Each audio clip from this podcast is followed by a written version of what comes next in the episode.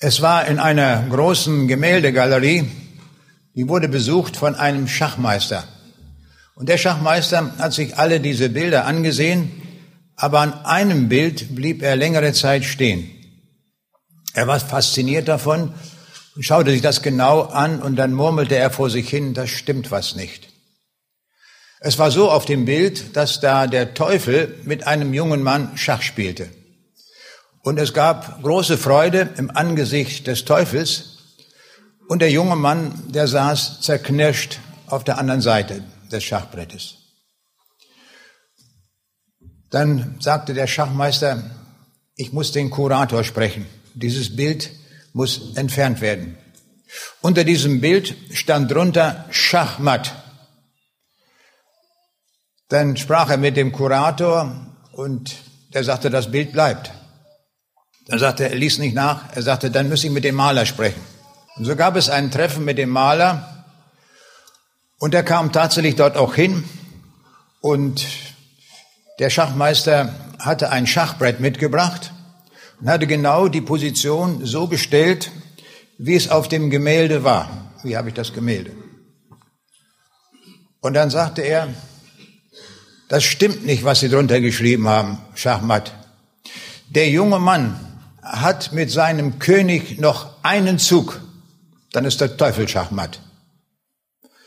Und so war es auch. Der konnte ihm das nachweisen. Und das wurde mir zum Gleichnis, dieses, diese Geschichte, nämlich der Teufel dachte, als Jesus gekreuzigt wurde, jetzt ist alles vorbei. Er ist tot, alles vorbei. Aber er hat nicht geahnt, dass Jesus noch einen Zug hatte, nämlich die Auferstehung. Und da war der Teufel Schachmatt. Endgültig Schachmatt gesetzt. Und darum wollen wir heute mehr nachdenken über diese besondere Auferstehung, von der uns die Bibel so deutlich berichtet. Man kann ja aber nachdenken, was war eigentlich das größte Ereignis der Weltgeschichte? In dieser Welt sind viele Dinge passiert. Wir wissen um die Erfindung des Computers. Alle Welt ist damit beschäftigt. Schon die Kinder haben so ein Gerät im Kinderzimmer stehen und spielen auf dem Computer. Das hat die Welt verändert, kann man wirklich sagen. Oder denken wir an die Entdeckung Amerikas 1492 durch Christoph Kolumbus. Niemand ahnte zuvor, dass es einen so riesigen Erdteil da noch gibt, der unentdeckt war. Und dieser Erdteil bot für Millionen und Abermillionen Menschen eine neue Heimat. Also auch das war etwas Gewaltiges, was geschehen war.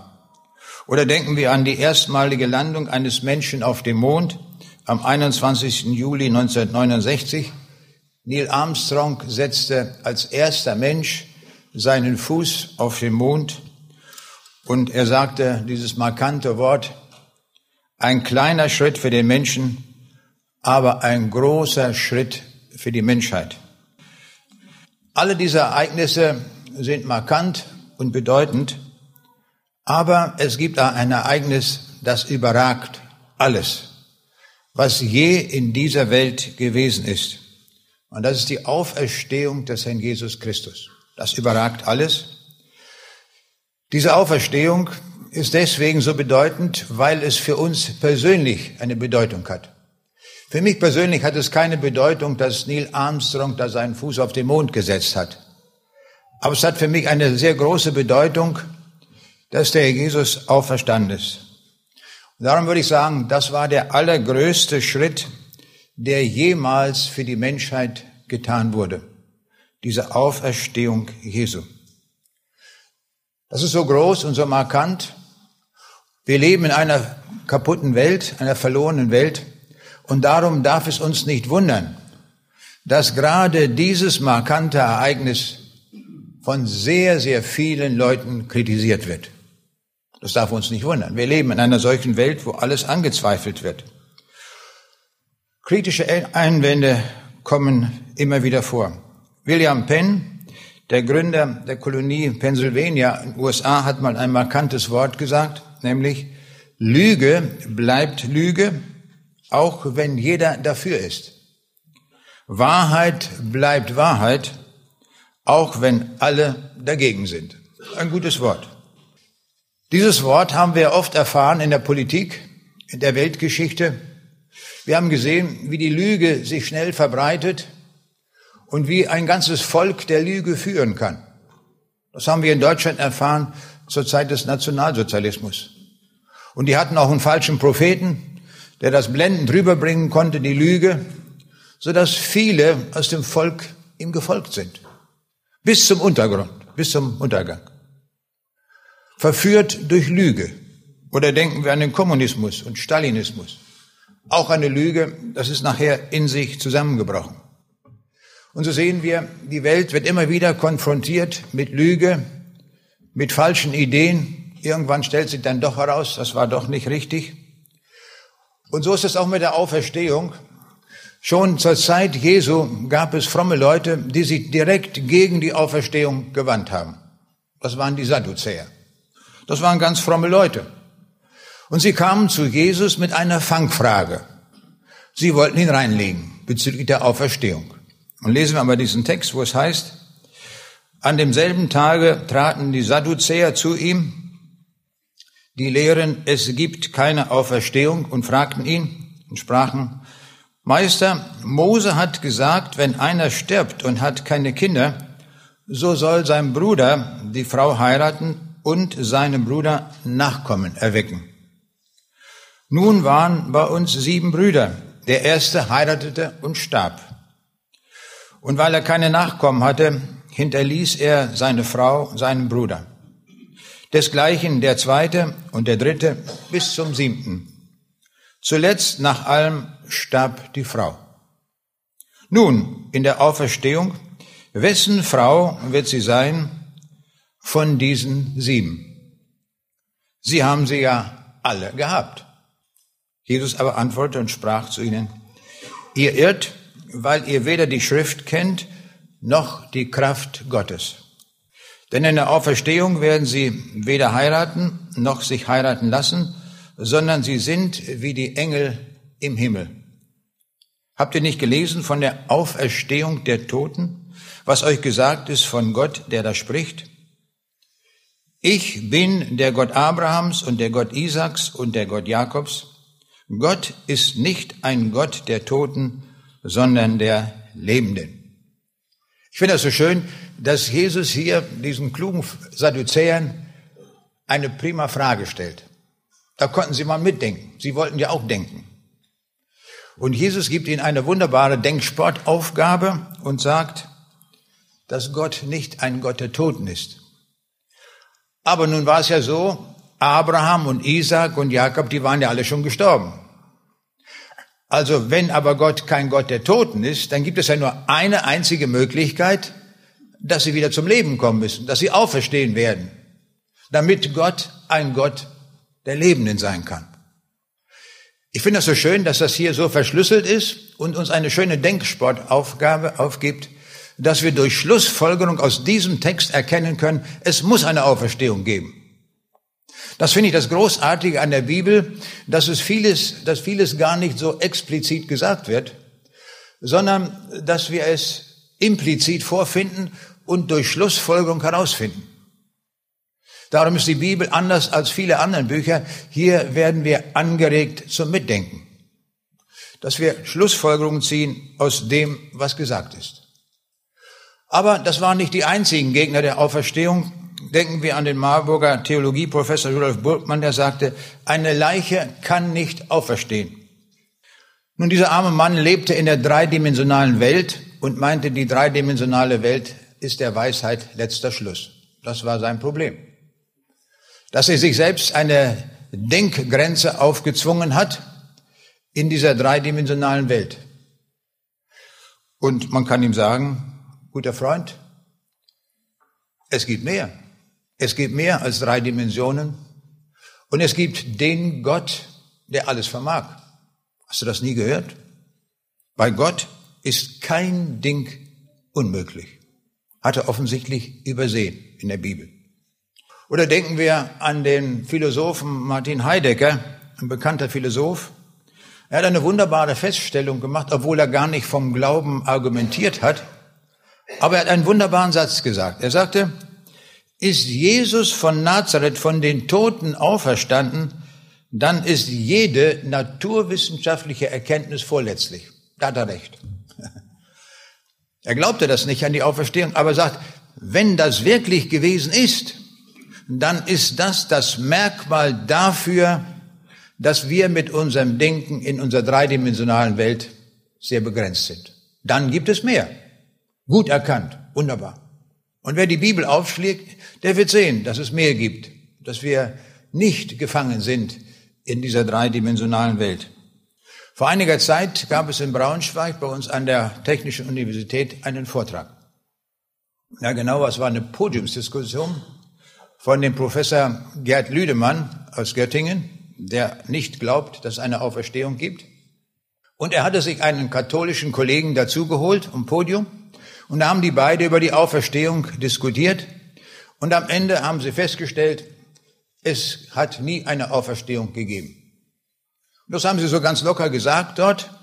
Ich habe mich dann in der Diskussion gemeldet und etwas dazu gesagt, dass die Auferstehung Jesu die bestbezeugte Tatsache der Antike ist. Es gibt nichts, was besser bezeugt ist durch viele Zeugen, nichts, was klarer gesagt ist als die Auferstehung. Wie kommen Sie dazu, sowas zu sagen? Also ich hatte auch ein deutliches Wort da gesagt. Und dann kamen andere Fragen, hat alle Fragen gesammelt. Da kamen viele Lappalien, wo man sagt, ist gar keine Frage.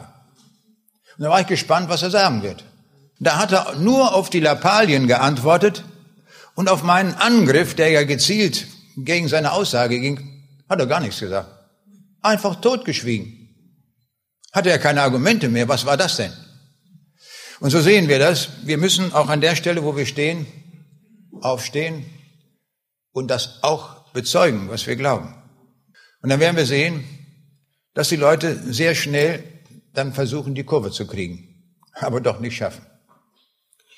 Wir kennen alle Rudolf Augstein, den Herausgeber und Mitbegründer des führenden deutschsprachigen Nachrichtenmagazins. Er starb 2003.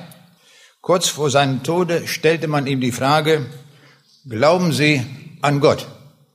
Und daraufhin sagte er, nein, ich glaube nicht an die Auferstehung irgendeines Toten und dann muss, muss ich mich auch gar nicht weiter damit beschäftigen. Wenn ich weg bin, dann bin ich weg. Na, der wird sich, der wird was erleben. Er ist nicht weg. Niemand ist weg. Keiner. Kein Atheist, kein Kommunist, kein Freimaurer, keiner. Und wenn Sie es tausendmal geglaubt haben, wir haben vom, von der Schöpfungsordnung Gottes den Lebensodem von Gott eingeblasen bekommen. Und der Lebensodem ist ewig, der ist nicht auslöschbar. Auch wenn wir hier den leiblichen Tod erfahren, werden wir doch weiter existieren. Und die Frage ist, wo? Und die Bibel sagt uns, es gibt zwei Stellen, wo wir sein werden, aber in alle Ewigkeit. In alle Ewigkeit werden wir entweder bei Gott sein im Himmel oder wir werden in alle Ewigkeit auf der falschen Seite sein. Das nennt die Bibel Hölle. Es gibt so viele Ideen dazu, um das abzumildern, um das zeitlich zu machen, dass das ja nicht ewig ist. Tausende Ideen. Und in den großen Kirchen ist es schon fast üblich geworden, die Hölle ganz wegzuretuschieren, dass sie gar nicht mehr gibt.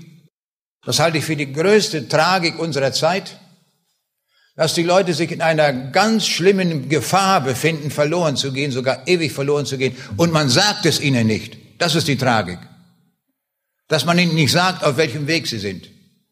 Das ist ungefähr so, wenn ich auf der Autobahn fahre, meinetwegen hier auf der A45 im Siegerland, und da ist die Talbrücke eingestürzt und ich sehe das, ich kann gerade noch stehen bleiben.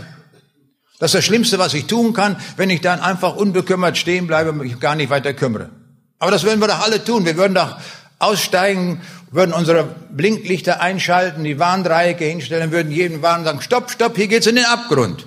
Das ist doch eine Hilfe, wenn mir das gesagt wird. Und diese Hilfe gibt man den Menschen heute weiterhin nicht mehr. Was ist die Konsequenz? Sie werden zu Atheisten. Sie werden sagen, mit dem Christentum hat es ja weiter nichts auf sich, muss ich mich gar nicht weiter darum kümmern. Und ich muss sagen, ich ärgere mich immer, wenn ich da so eine Anzeige lese, so eine kleine Andacht in der Tageszeitung, wo nichts rüberkommt, gar nichts. Wo schon selten nochmal das Wort Gott erwähnt wird, Jesus schon gar nicht. Was soll das? Der heutige Zeitungsleser, der sowas liest, der sagt, aha, das ist das, was mit dem Christentum verbunden wird. Sei ein bisschen freundlich zu deinem Nachbarn, leih ihm auch mal gelegentlich einen Spaten oder sowas, dann hast du Christentum. Da müsste rein, da müsste drin stehen, ihr lieben Leute, es gibt den Himmel und die Hölle entscheidet euch für den Himmel. Denn da seid ihr zu geladen. Jeder ist eingeladen. Das gibt eine Bewegung. Aber so bleibt alles tot. Das ist die Tragik unserer Zeit. Ich wurde eingeladen zu einer Veranstaltung, wo ein bekannter Münchner Professor gesprochen hat. Ein Mann von einer Redegewandtheit, ich habe sowas noch nicht erlebt. Der konnte mit Worten jonglieren, nicht wahr? Mit lateinischen Ausdrücken dazwischen, alles. Alle waren total begeistert von diesem Mann. Und dann sagt er plötzlich, die Worte, die da stehen in der Bibel, dass die Jesus am Kreuz gesprochen haben soll, im Konjunktiv, hat er nie gesprochen. Ich denke, was ist das denn? Da habe ich mich auch gemeldet in der Diskussion und da wurde er richtig wütend. Und ich werde es nie vergessen, was er sagte. Das ist ja perfide, was Sie sagen. Ich hatte ihm nämlich gesagt, er sollte schleunigst die Hochschule verlassen und nicht noch die jungen Leute verführen. Natürlich war das harter Tobak, aber wie soll man es anders sagen? Beim Rausgehen, da waren viele Leute da. Die Leute, die so in der, beim Rausgehen waren, die sagten, das war aber gut, dass Sie das gesagt haben. Ich sagte, musste auch gesagt werden. Und derselbe Mann, der so geredet hat, in der Diskussion dann, war eine Frau, die in der ersten Reihe saß, die offensichtlich wenig vom Glauben wusste. Und hat er zu der gesagt, mit Ihnen kann ich überhaupt nicht reden. Sie haben ja gar keine Ahnung. Wie kann man sowas tun? War Theologieprofessor. Er müsste sich doch freuen, wenn er, hier ist jemand auf der Suche und ist hierher gekommen. Wie kann ich dieser Frau das Evangelium bestmöglich erklären? Das hätte doch die Sache sein müssen. Und bei derselben Veranstaltung, bevor das überhaupt losging, sprach ich dort mit einem Pfarrer, kam ich da ins Gespräch. Das war vor, kurz vor Ostern. Und er sagte mir, wissen Sie, jetzt komme ich in einen Predigt-Notstand. Ich sage, warum das? Ja, sagt er, wissen Sie, da kommt Ostern und ich soll über die Auferstehung predigen. Und das glaube ich überhaupt nicht. Ich sage, das ist wirklich Notstand. Also so sieht das aus. In der Wochenzeitung Die Zeit, in der Osterausgabe, stand ein Artikel mit der Überschrift Die unglaublichste Geschichte der Welt. Nichts klingt unwahrscheinlicher als die Auferstehung Jesu. Das wird publiziert, das lesen die Leute und sagen, das kann man doch gar nicht glauben. Die schreiben das ja auch. Bekannte Wochenzeitung. Und so werden wir in unserer Welt verführt, noch und noch. Wir kennen vielleicht alle noch Marcel Reich-Ranitzky, der große Literaturkritiker, der immer wieder im Fernsehen aufgetreten war. Er starb 2013 und kurz vor seinem Tode hatte er ein Interview mit einem Reporter. Und der Reporter stellte gezielte Fragen. Und er sagte ihm, wenn man so wie ich jetzt 90 Jahre alt ist, steht einem der Tod immerzu vor Augen. Noch näher kann er nicht kommen, sagte Reich Ranitzky. Und dann sagte der Reporter, haben Sie Angst vor dem Tod? Ja, sehr. Aber die Formulierung der Frage missfällt mir. Ich fürchte nicht den Tod, ich habe Angst vor dem nicht mehr existieren. Er war bekannt als Atheist und er sagte weiter, mit dem Gedanken an den Tod kann man nicht fertig werden. Er ist völlig sinnlos und vernichtend. Die Literatur hilft vielleicht dabei, sich das unvermeidliche Ende des Lebens bewusst zu machen. Aber fertig werden, sich mit dem Tod auszusöhnen, das ist unmöglich. So sagt er. Dann wurde er gefragt, gibt es etwas, was über den eigenen Tod hinwegtrösten kann? Und seine Antwort, nein, es gibt nichts. Wie stellen Sie sich das Jenseits vor? Darauf antwortete er, es gibt kein Jenseits. Es gibt kein Leben nach dem Tod, also hat es auch keinen Sinn, sich das Jenseits auszumalen. Der Tod ist der Schlusspunkt.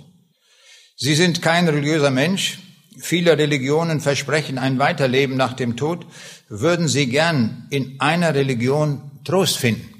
Und darauf sagt er, nein, es gibt kein Weiterleben nach dem Tod. Das ist Wunschdenken.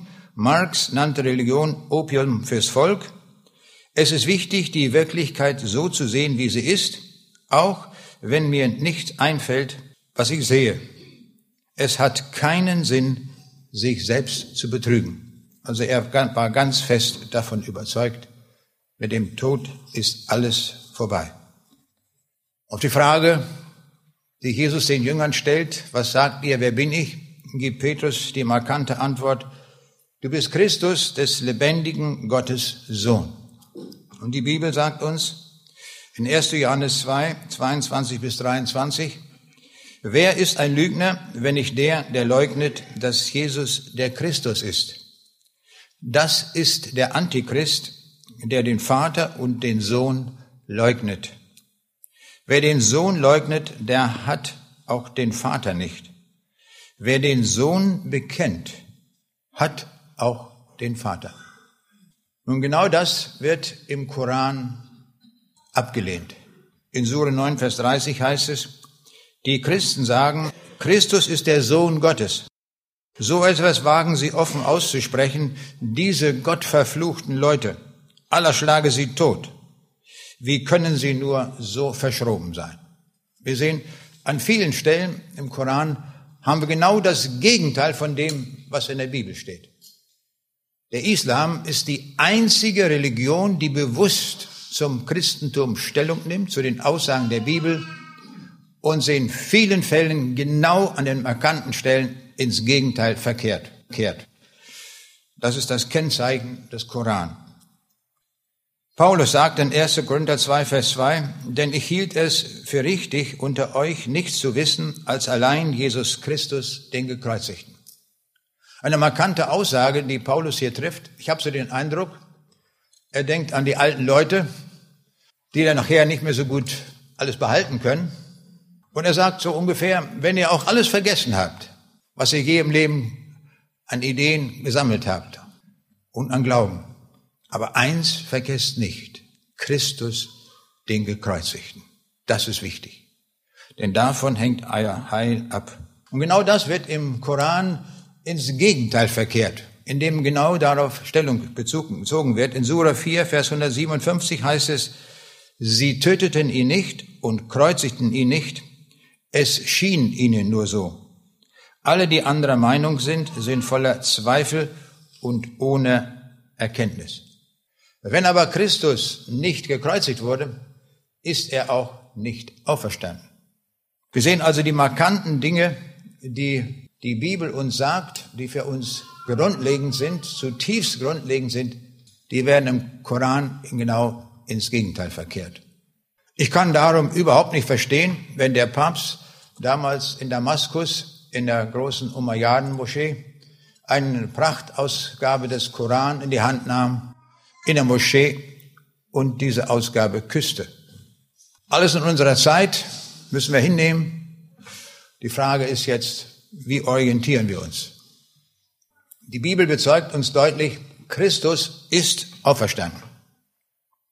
Wie hätte Gott das tun können, um uns das mitzuteilen? Nun, er hätte einen Propheten berufen können und dem Propheten sagen, du verkündigst jetzt die Auferstehung, dass das alle wissen.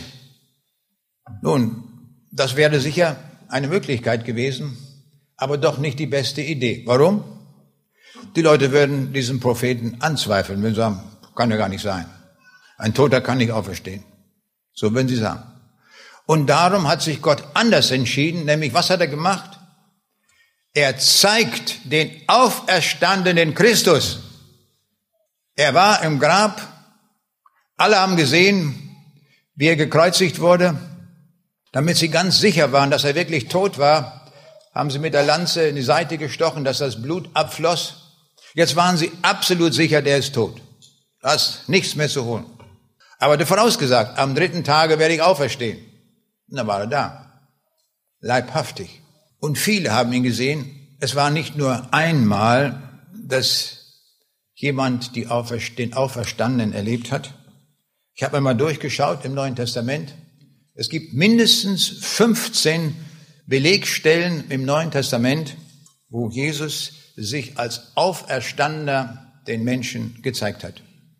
Die allererste Zeugin der Auferstehung ist Maria Magdalena. Interessant, dass er eine Frau gewählt hat, die ja damals in der Antike gerade nicht begehrt war als Zeugen. Aber Jesus fragt nicht, was, was begehrt ist, was die Leute wollen, was sie denken. Er wählt einfach so, weil er auf diese Weise die Frau wertschätzt. Eine besondere Ausdrucksweise der Wertschätzung. Und diese Maria Magdalena, er hatte sie befreit von sieben bösen Geistern. Und sie, von da heißt es in Markus 16, Vers 9, als aber Jesus auferstanden war früh am ersten Tag der Woche, erschien er zuerst Maria Magdalena, von der er sieben böse Geister ausgetrieben hat. Ich komme später nochmal wieder auf Maria Magdalena zurück, schauen wir uns aber noch einige andere Beispiele an, wo Menschen die den Auferstandenen leibhaftig erlebt haben. Markus 28 wird uns gesagt, wo zwei Frauen am Grab sind. Und siehe, da begegnete ihnen, das war Maria Magdalena und Maria, die Frau des Klopas, Jesus und sprach, seid gegrüßt. Und sie traten zu ihm und umfassten seine Füße und fielen vor ihm nieder.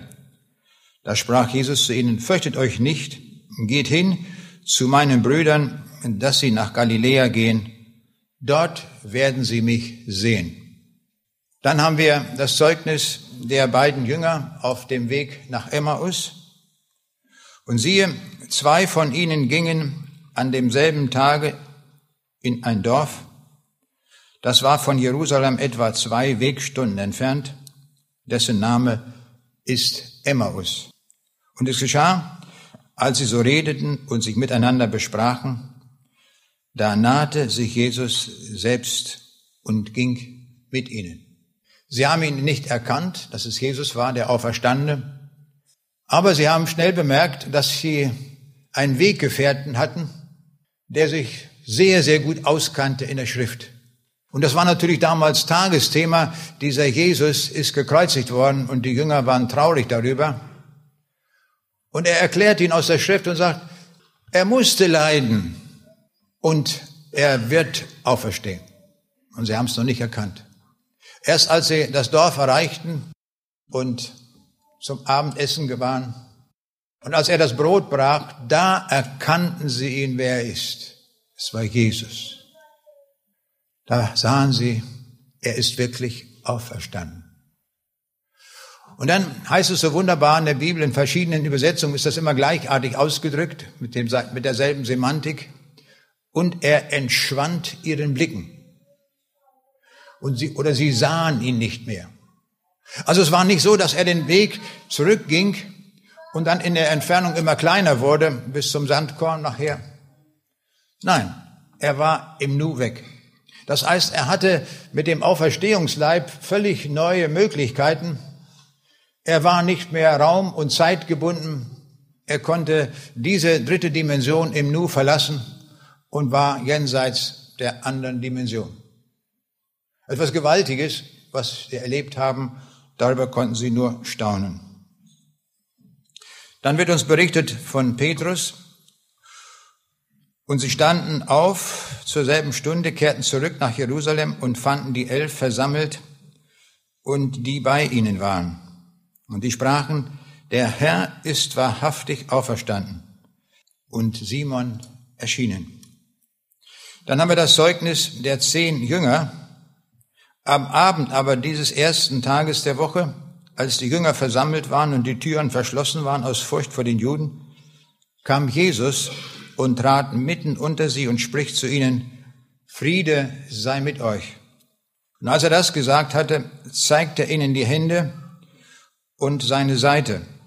Da wurden die Jünger froh, dass sie den Herrn sahen. Da sprach Jesus abermals zu ihnen, Friede sei mit euch. Wie mich der Vater gesandt hat, so sende ich euch. Und als er das gesagt hatte, ließ er sie an und spricht zu ihnen, nehmt hin den Heiligen Geist. Welchen ihr die Sünden erlasst, denen sind sie erlassen. Und welchen ihr sie behaltet, denen sind sie behalten. Jesus gibt ihnen die Vollmacht zu predigen und auch in seinem Namen Sünde vergeben zu können. Das ist gewaltig. Dann sehen wir acht Tage nach Ostern, da erscheint Jesus den elf Jüngern und dieses Mal ist auch Thomas dabei.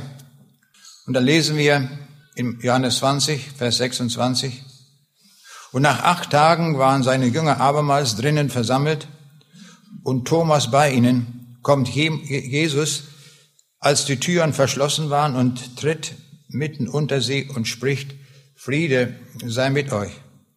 Danach spricht er zu Thomas, reiche deinen Finger her und sieh meine Hände und reiche deine Hand her und lege sie in meine Seite. Und sei nicht ungläubig, sondern gläubig.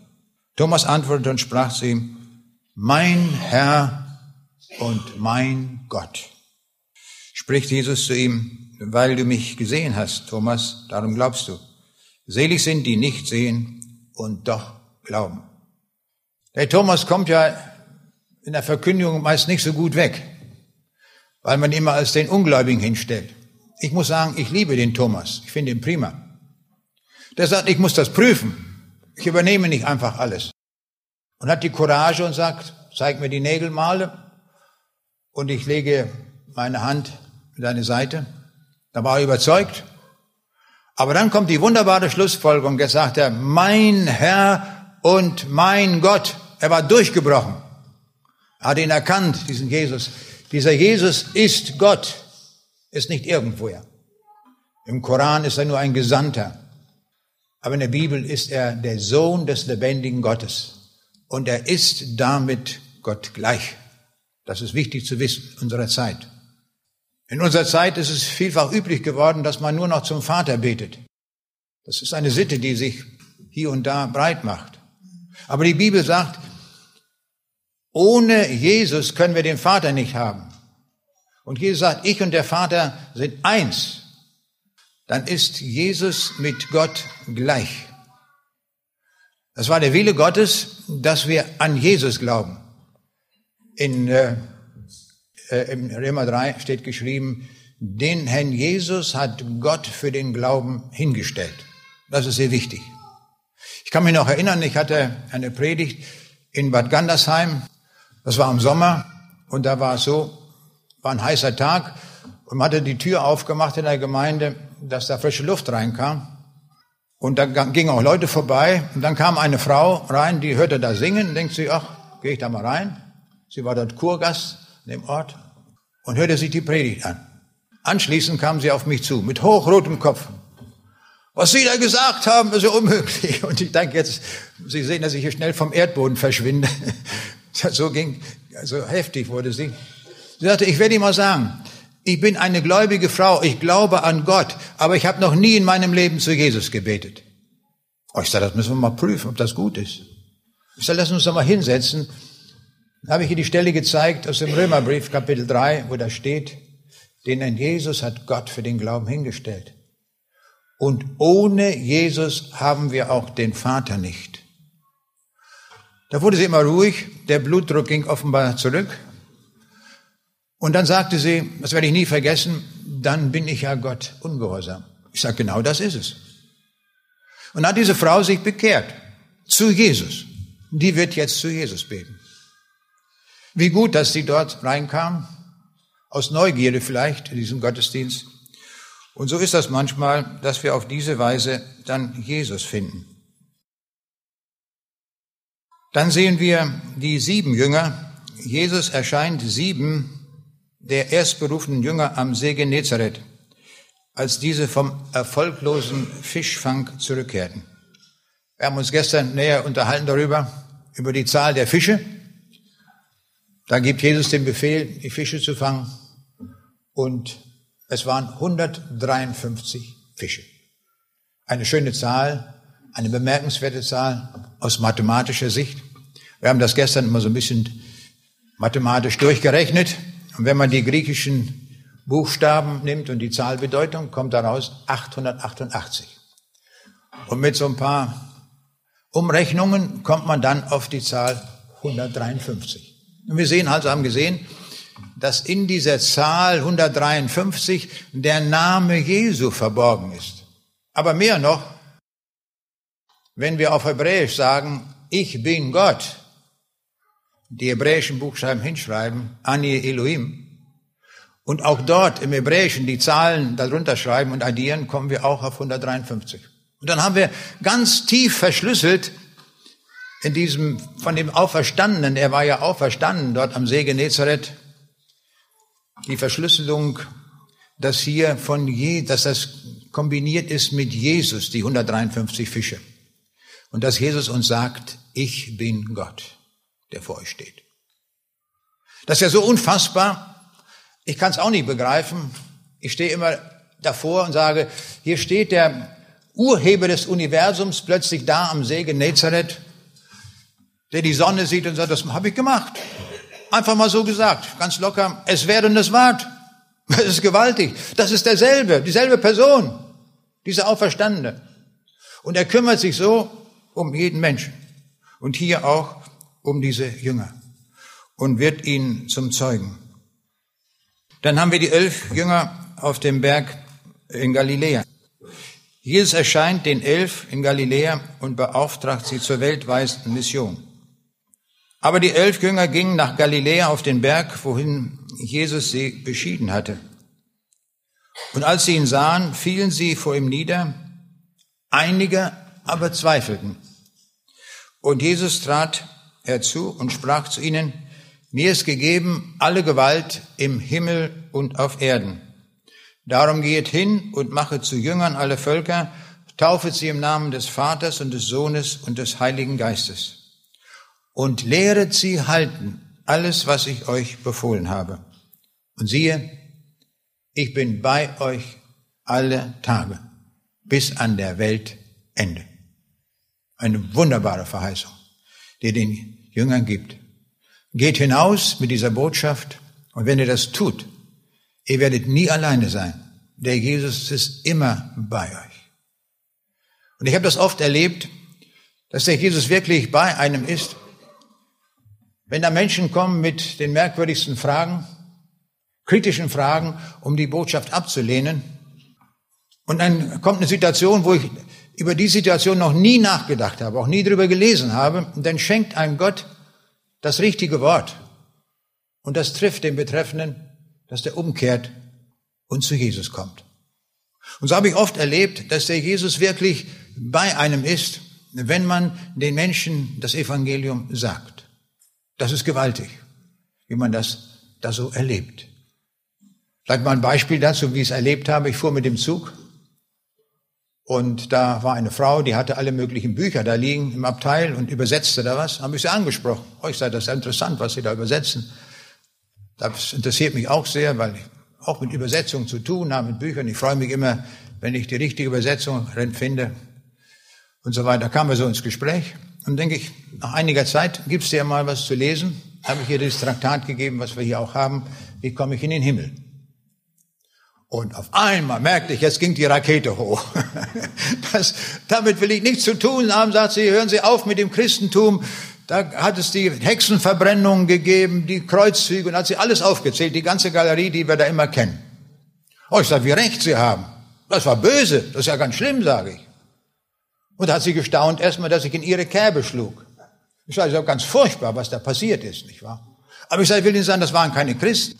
Die mögen sieben Kreuze auf der Brust gehabt haben, aber waren keine Christen. Die haben sich nicht verhalten nach dem, was im Neuen Testament steht. Und dann sagte sie, ja, wissen Sie, ich halte es mehr mit dem Hinduismus. Ich habe eine gute Freundin und diese Freundin, die ist äh, sehr tolerant. Eine gute Freundin. Also mit dem Hinduismus, da kann ich mich anfreuen. Aber sagt sie, ich überlege auch noch mit dem Buddhismus, auch nicht schlecht. Nicht? Das ist äh, auch etwas, worüber man äh, nachdenken kann und vielleicht dem folgen. Da habe ich gesagt, wissen Sie, für mich ist das viel einfacher, nicht so kompliziert. Ich sage, schauen Sie, ich reise jetzt hier mit dem Zug, ich fahre jetzt irgendwo hin, halte einen Vortrag, mir geht es gut, ich bin gesund, kann ich alles machen. Mir geht's richtig gut, sage ich. Und wissen Sie, Ich weiß, was ist, wenn es einem schlecht geht. Ich sage, nach dem Krieg habe ich ganz viel Schlimmes erlebt. Meine Mutter wurde verschleppt, starb kurz danach. Mein Bruder wurde erschossen. Also was Leid und Not ist, kenne ich alles. Aber ich weiß auch, was gut ist. Und wissen Sie, ich möchte, dass es mir weiterhin gut geht. Und das konnte sie verstehen, nicht? was einem gut geht. Ich sage, und jetzt habe ich noch einen weiteren Wunsch. Ich wünsche mir auch, dass es mir noch gut geht, wenn ich tot bin. Ich sage, wissen Sie, da gab es überhaupt nur einen einzigen, der mir versprochen hat, dass es mir nach dem Tode gut geht. Und das ist Jesus. Plötzlich merkte ich, ihr Kampfgeist ging zurück und dann sagt sie, ich werde diese Schrift lesen. Nun, vielleicht hat sie es gelesen und hat den Herrn Jesus angenommen. Aber mir wurde daran deutlich, in einer solchen Situation, wo es sehr heftig zugeht und wo sie total ruhig wurde, ich habe nie über so eine Situation nachgedacht und ich konnte ihr die richtige Antwort geben und daran wurde mir deutlich, was Jesus hier sagt. Sieh, ich bin bei euch alle Tage. Ich werde euch schon das richtige Wort geben. Wir müssen also gar nicht vorplanen, was wir in dem und dem Fall sagen müssen. Der Herr schenkt uns das. Das finde ich so gewaltig. Das hat der Jesus hier versprochen.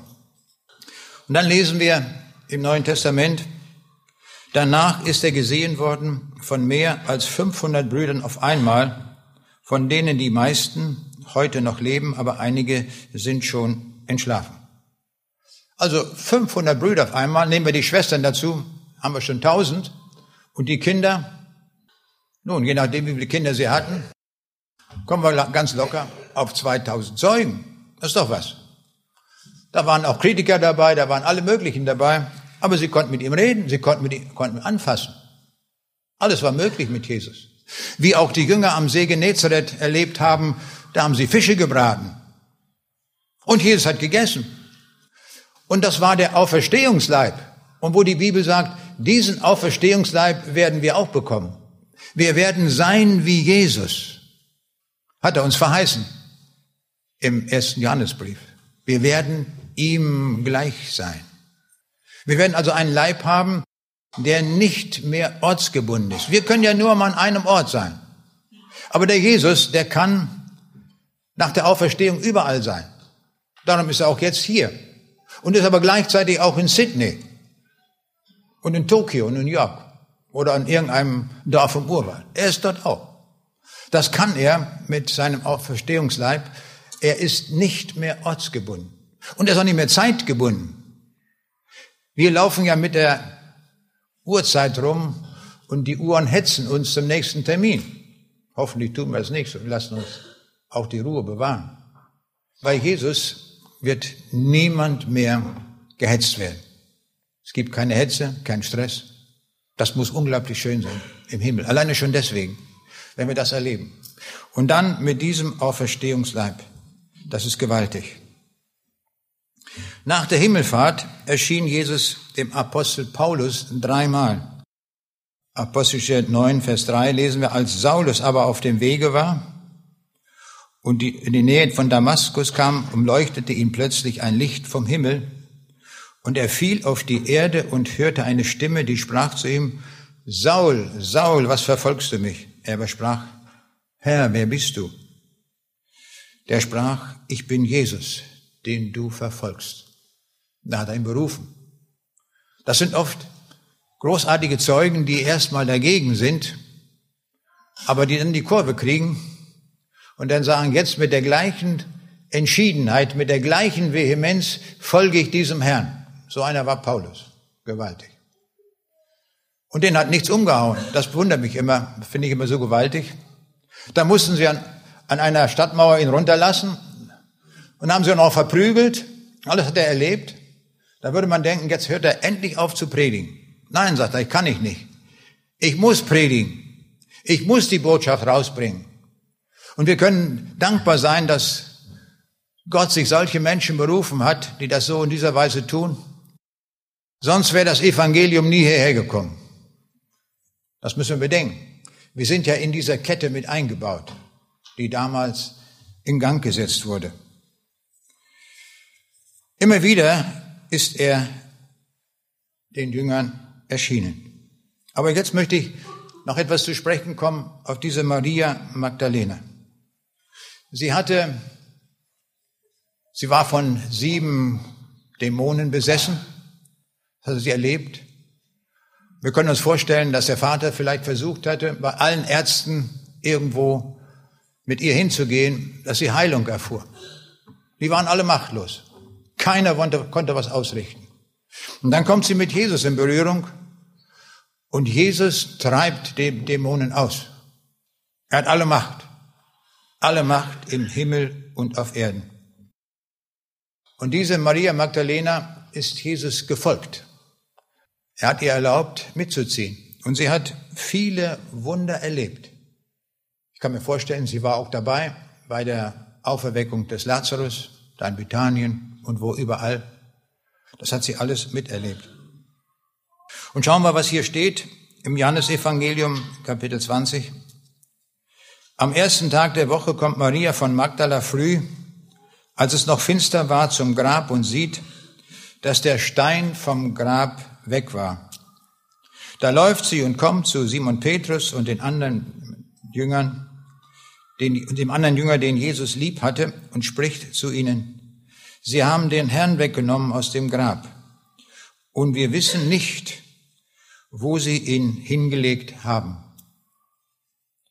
Und sieht zwei Engel in weißen Gewändern sitzen, einen zu Häupten, den anderen zu den Füßen, wo sie den Leichnam Jesu hingelegt hatten. Und die sprachen zu ihr, Frau, was weinst du? Sie spricht zu ihnen, Sie haben meinen Herrn weggenommen und ich weiß nicht, wo sie ihn hingelegt haben. Und als sie das sagte, wandte sie sich um und sieht Jesus stehen und weiß nicht, dass es Jesus ist.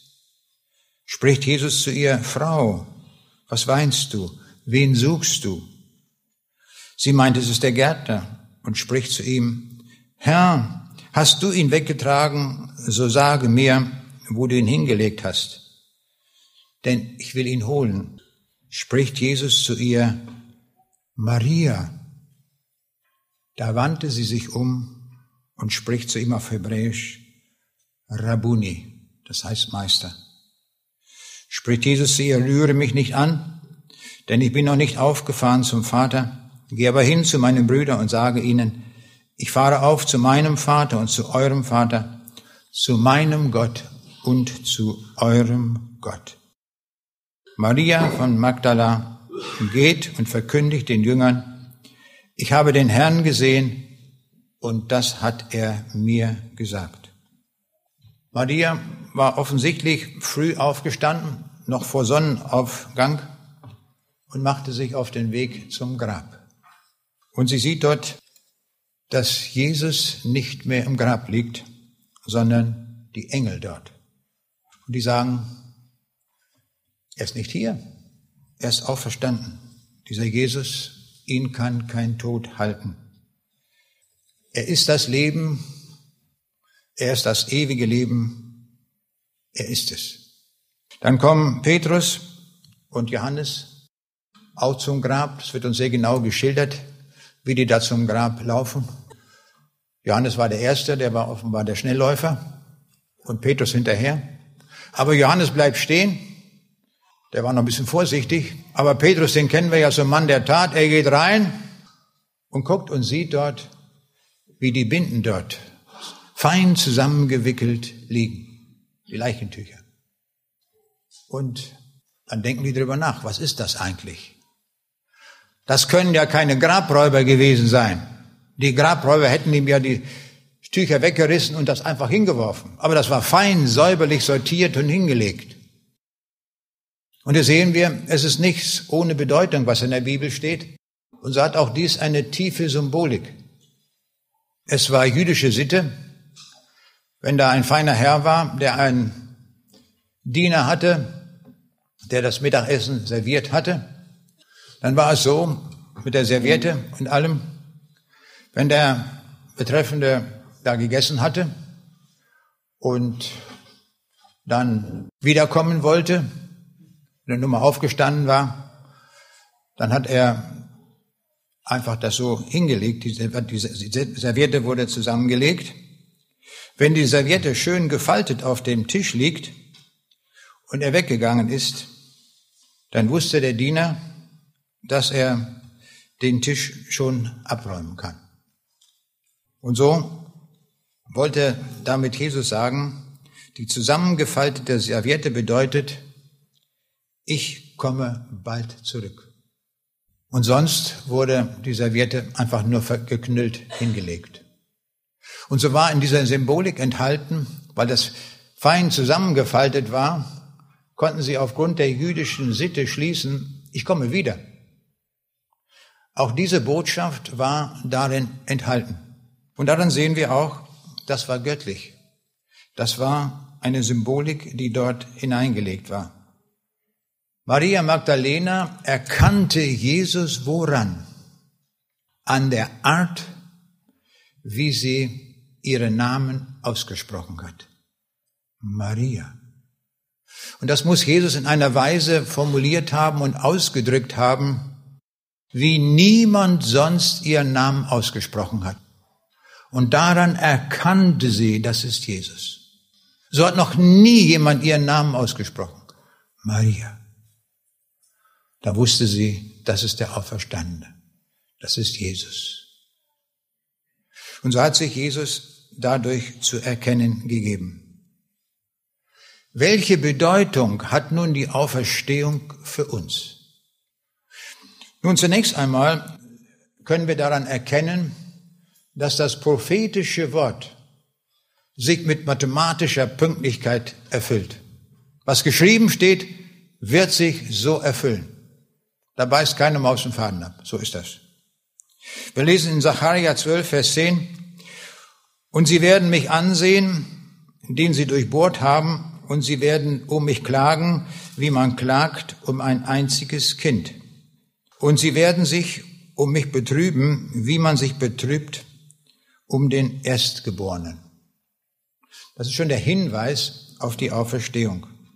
In Jesaja 53 lesen wir, denn er ist aus dem Lande der Lebendigen weggerissen, da er für die Missetat meines Volkes geplagt war. Und man gab ihm sein Grab bei Gottlosen und Übeltätern, als er gestorben war wiewohl er niemand Unrecht getan hat und kein Betrug in seinem Munde gewesen ist. Weil seine Seele sich abgemüht hat, wird er das Licht schauen und die Fülle haben. Er wird das Licht sehen, er wird auferstehen. Und das hat sich genau erfüllt.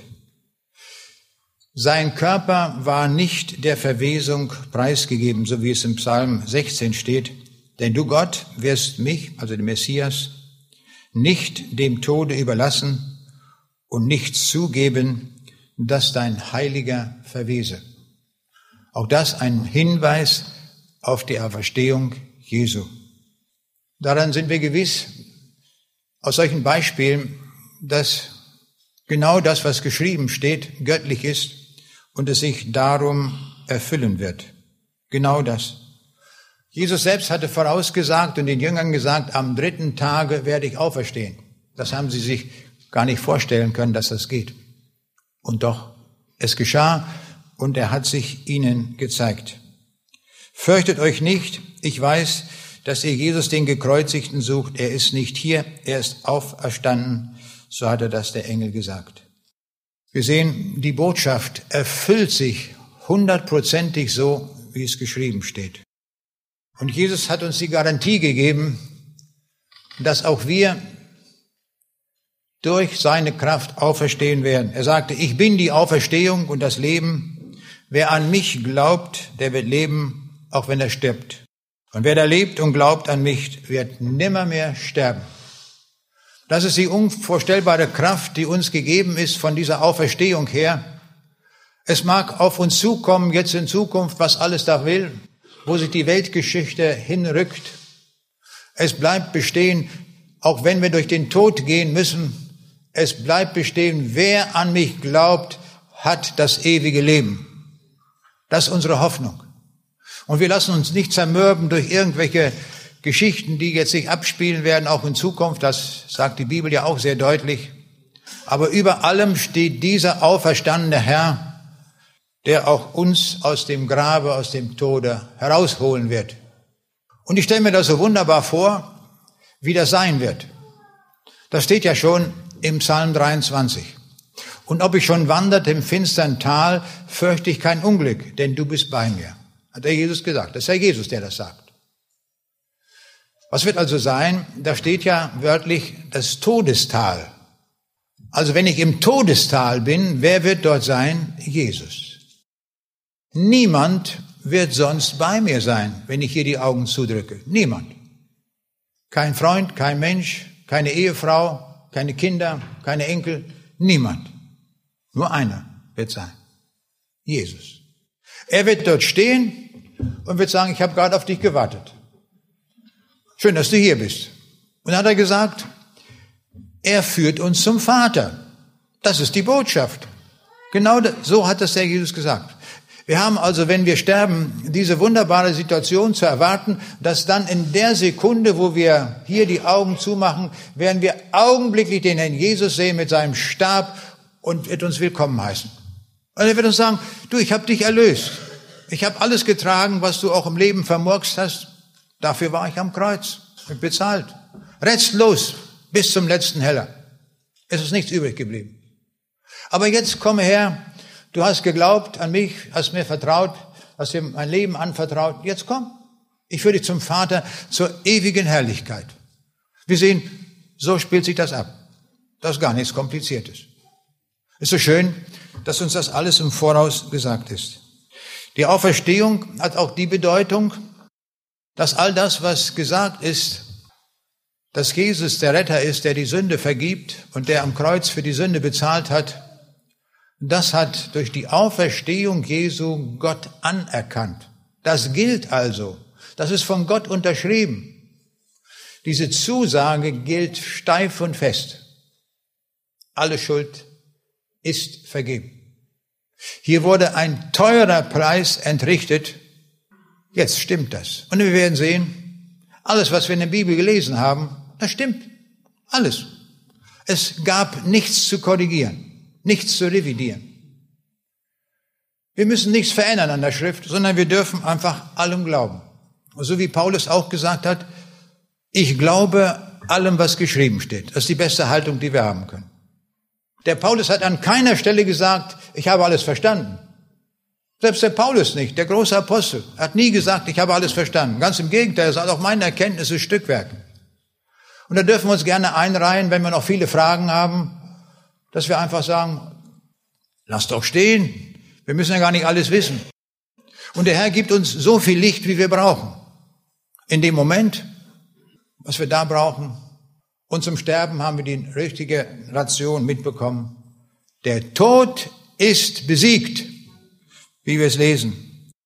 Paulus schreibt in 1. Korinther 15, der Tod ist verschlungen vom Sieg. Tod, wo ist dein Stachel? Gott aber sei Dank, der uns den Sieg gibt durch unseren Herrn Jesus Christus. Das ist unsere Botschaft. Der Tod ist verschlungen, er hat nicht die letzte Macht. Ich stelle mir einmal vor, wenn die Maria Magdalena vor uns stände hier, was würde sie uns sagen? Ich glaube, sie würde uns sagen, ich habe diesen Jesus sehr genau beobachtet. Ich habe gesehen, wie er mich befreit hat von sieben Dämonen, wie mein Leben völlig neu wurde. Er hat die Macht dazu. Und dann habe ich all die Wundertaten gesehen, was er vollbracht hat. Ich kam aus dem Staunen nicht raus. Und dann habe ich den Auferstandenen gesehen. Es stimmt alles, was er gesagt hat. Und sie würde uns sagen, durch den Herrn Jesus habe ich auch ewiges Leben. Ich werde nicht, ich musste nicht hingehen am Ort der Dämonen, die mich geplagt haben. Ich bin befreit von den Dämonen. Und sie würde sagen, ihr lieben Leute, entscheidet euch auch für Jesus, folgt ihm, damit ihr das Himmelreich habt. Wenn ihr euch aber nicht entscheidet, müsst ihr auch wissen, dann geht ihr dorthin, wo die Dämonen leben. Und das würde ich keinem raten. Aus eigener Erfahrung würde ich sagen, bloß das nicht. Flieht von dem Ort, wo ihr seid und flieht zu Jesus hin. Dort ist Rettung für jeden. In jeder Situation, in allem. Dort dürfen wir wirklich hinkommen. Dort finden wir ewige Heimat. Bei diesem Jesus, dem Christus, dem Schöpfer, dem Herrn der Welt. Wir können nur noch eins tun, ihm für all das danken, was er nur um unseretwillen getan hat. Das war ja ein unvorstellbar schwerer Gang, dort zum Kreuz zu gehen und die gesamte Sündenlast einer Menschheit auf sich zu nehmen. Selbst die schlimmsten Sünden hat er auf sich genommen und bis auf den letzten Heller bezahlt. Jetzt kann jeder kommen, egal wo er ist. Jeder ist eingeladen. Das ist die große Botschaft von diesem auferstandenen Christus. Kommet her zu mir alle, die ihr mühselig und beladen seid. Ich will euch erquicken. Kommt her. Ihr seid geladen. Niemand ist ausgeschlossen. Gibt es eine weitere Botschaft? Das ist das Großartige. Ich kann hingehen, wohin ich will, an jedem Platz der Erde. Und überall sind Menschen, die Jesus brauchen. Und das muss man ihnen sagen. Du brauchst Jesus. Komme zu ihm. Er will dich unvorstellbar reich beschenken. Er will dir das Himmelreich geben. Er macht nämlich einen ungewöhnlichen Tausch. Das muss ich nochmal zum Schluss erklären. Gleichnishaft, wie mir das mal vor einiger Zeit deutlich geworden ist. Das war nach der Flucht aus Ostpreußen. Da wohnten wir auf der Insel Föhr. Da bin ich dann zur Schule gegangen. Man hat mich wieder zurückkatapultiert in Klasse Nummer eins, weil ich in der ganzen Zeit nie zur Schule gegangen bin. Musste wieder anfangen mit I und A und O. Aber ich konnte schon Briefmarken sammeln. Das war eine tolle Sache damals zu der Zeit. Und wir Jungs haben Briefmarken gekungelt. Und dann war das in der Schule, können wir uns vorstellen, da war so ein Kellerfenster und davor war ein Schacht. So ein gemauerter Schacht. Und da haben wir Jungs uns immer zu zweit zurückgezogen in diesem Schacht und da haben wir unsere Briefmarken gehabt. Warum in dem Schacht? Nun, dass der Wind uns nicht die Briefmarken wegflattert. Und da haben wir dann dort getauscht. Und wir wussten ganz fein Bescheid, ob das eine wertvolle Marke ist oder ob die nicht so wertvoll war. Immer äh, haben wir genau darauf geachtet, dass nur Gleiches mit Gleichem getauscht wird. Und wenn jemand eine besonders gute Marke haben, haben wir zwei andere hergegeben oder drei sogar. Aber das wurde immer im Gleichgewicht gehalten. Und das wurde mir zum Gleichnis, weil wir so sehr auf gleichnishaften Tausch handelten, will ich im Gegensatz dazu stellen den ungleichsten Tausch der Welt. Kennt ihr den ungleichsten Tausch? Es gibt einen Tausch, der wird durch nichts überholt. Es ist der ungleichste Tausch der Welt. Und den macht nur Jesus. Sehr ungleich. Er tauscht nämlich alle unsere Sünde, alles, was wir je in unserem Leben getan haben, gegen den Himmel ein. Können wir uns das vorstellen? Das ist Evangelium. Wir bringen ihm alle Sünden und sagen, Herr Jesus, das bringe ich dir. Und das tausche ich jetzt bei dir unter dem Kreuz ein und gib mir dafür den Himmel. Und der Jesus sagt, schön, dass du gekommen bist. Darum kam ich in die Welt, um die Sünde zu tragen. Jetzt vergebe ich dir auch alles, weil du zu mir unter dem Kreuz gekommen bist. Und weißt du, jetzt schenke ich dir aus Liebe den Himmel dazu. Den ganzen Himmel. Und so darfst du gewiss sein, den Himmel gefunden zu haben. Das ist Evangelium. Das wurde mir durch unseren Briefmarkentausch dort damals im Kellerschacht so zum Gleichnis. Das war der gleiche Tausch und Jesus macht den ungleichsten Tausch, den es gibt. Und wenn jemand diesen ungleichen Tausch noch nicht gemacht hat, der sollte es schleunigst tun. Denn wer das nicht tauscht, der muss wirklich sehr dumm sein. Und ich komme so ein bisschen von der Mathematik und da würde ich so sagen, Dummheit zum Quadrat sogar. Wer den Tausch nicht macht, der muss wirklich ja sogar Dummheit hoch drei sein. Macht diesen Tausch unbedingt. Denn der Jesus, der macht diesen wirklich diesen ungleichen Tausch, der nimmt alle Schuld uns ab und schenkt uns dafür den Himmel. Da wollen wir hin. Und wir dürfen uns freuen, dass der Tag kommt, wo wir eines Tages an seiner Hochzeitstafel sein werden. Und wie stellen wir uns den Himmel vor? Ja, da wird auch gegessen und getrunken. Der Jesus hat gesagt, dann werden wir auch Wein miteinander trinken. Das wird der edelste Wein sein, den er uns servieren wird. Und die Bibel sagt uns, er, er wird sich schützen, er bindet sich die Schütze an. Stellen wir uns das mal vor, der König aller Könige wird uns bedienen.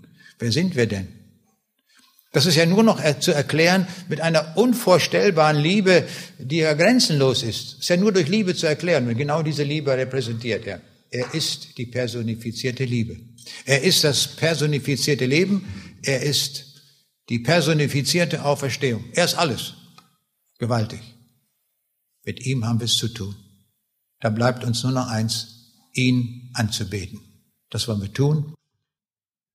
Herr Jesus, wir stehen vor dir dem auferstandenen Herrn, der gekreuzigt wurde um unsertwillen, damit wir frei werden von aller Schuld und Sünde, damit wir Zugang haben zu deinem Himmelreich. Und genau, Herr Jesus, das hast du uns versprochen, wenn wir zu dir kommen, schenkst du uns das Himmelreich. Herr, wie groß bist du, wie reich und wie lieb musst du uns haben. Ach Herr, schenke uns, dass wir daran nicht vorübergehen, dass wir mit fliegenden Fahnen zu dir kommen und den Weg mit dir gehen. Hilf uns dann, dass es uns gelingt, in deiner Spur zu bleiben. Und wenn wir mal aus deiner Spur geraten, Herr Jesus, bring uns wieder zurück durch deine Allmacht, durch deine Kraft, dass wir bei dir bleiben und dass wir alle das Ziel bei dir erreichen. Danke dafür, dass du ein so unvorstellbar hohes Ziel gesetzt hast. Herr, und so wollen wir dir sagen, bei dir wollen wir bleiben. Von dir wollen wir nicht mehr weggehen. Hilf uns dabei. Gepriesen sei dein Name, Jesus Christus. Amen.